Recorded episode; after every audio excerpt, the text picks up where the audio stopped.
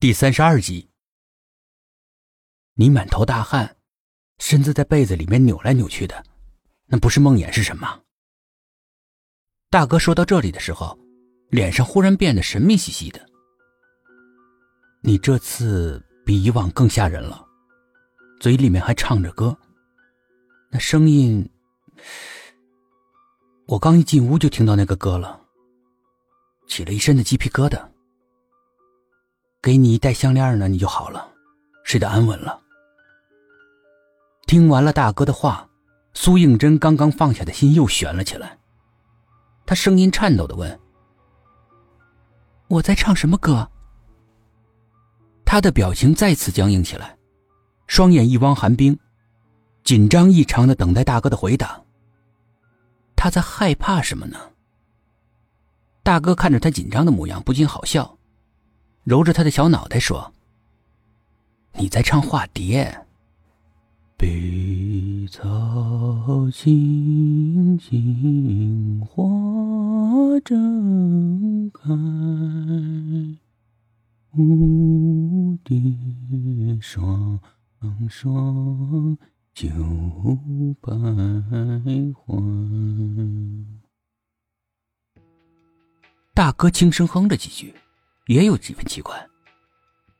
这是小提琴的曲谱，你从小学的是钢琴，不应该会唱这首歌呀？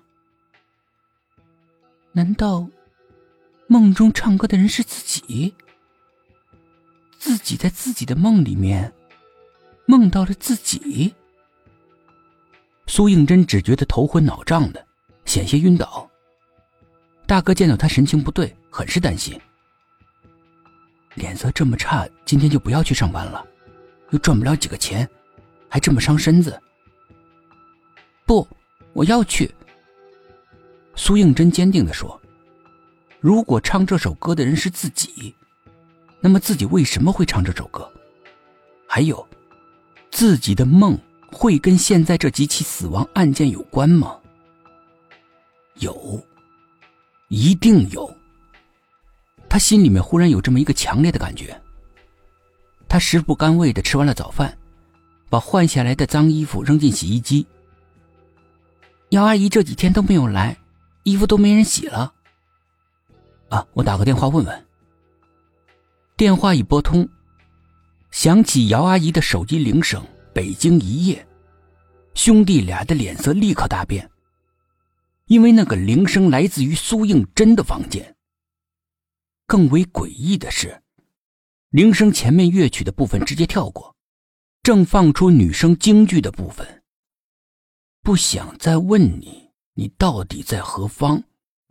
不想再思量你能否归来吗？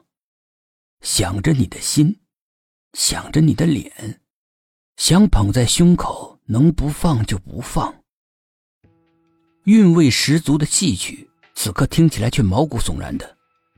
字字句句似乎隐藏着玄机，一种不祥的预感在苏应真的心里面升起来。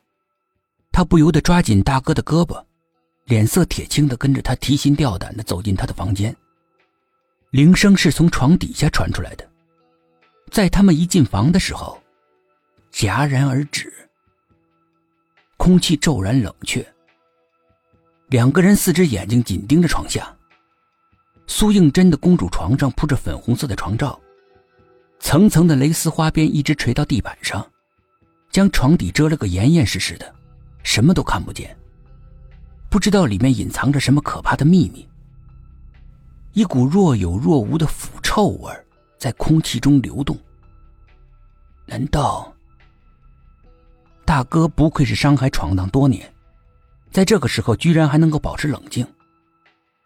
他拨响了幺幺零，来的竟然是薛品涵他们三个人，还有鉴定科的人。因为大哥在电话里面告诉他们，家里似乎有死人。薛品涵一进门就瞟了苏应真一眼，他神情呆滞的坐在沙发上一动也不动。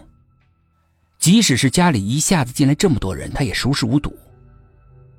薛品涵掀起了床罩，床底下赫然躺着一具尸体。正是姚阿姨的，她全身上下全都是动物的抓痕，喉咙也被咬破了，血液凝固成了一个黑红色的血痂。死状惨不忍睹。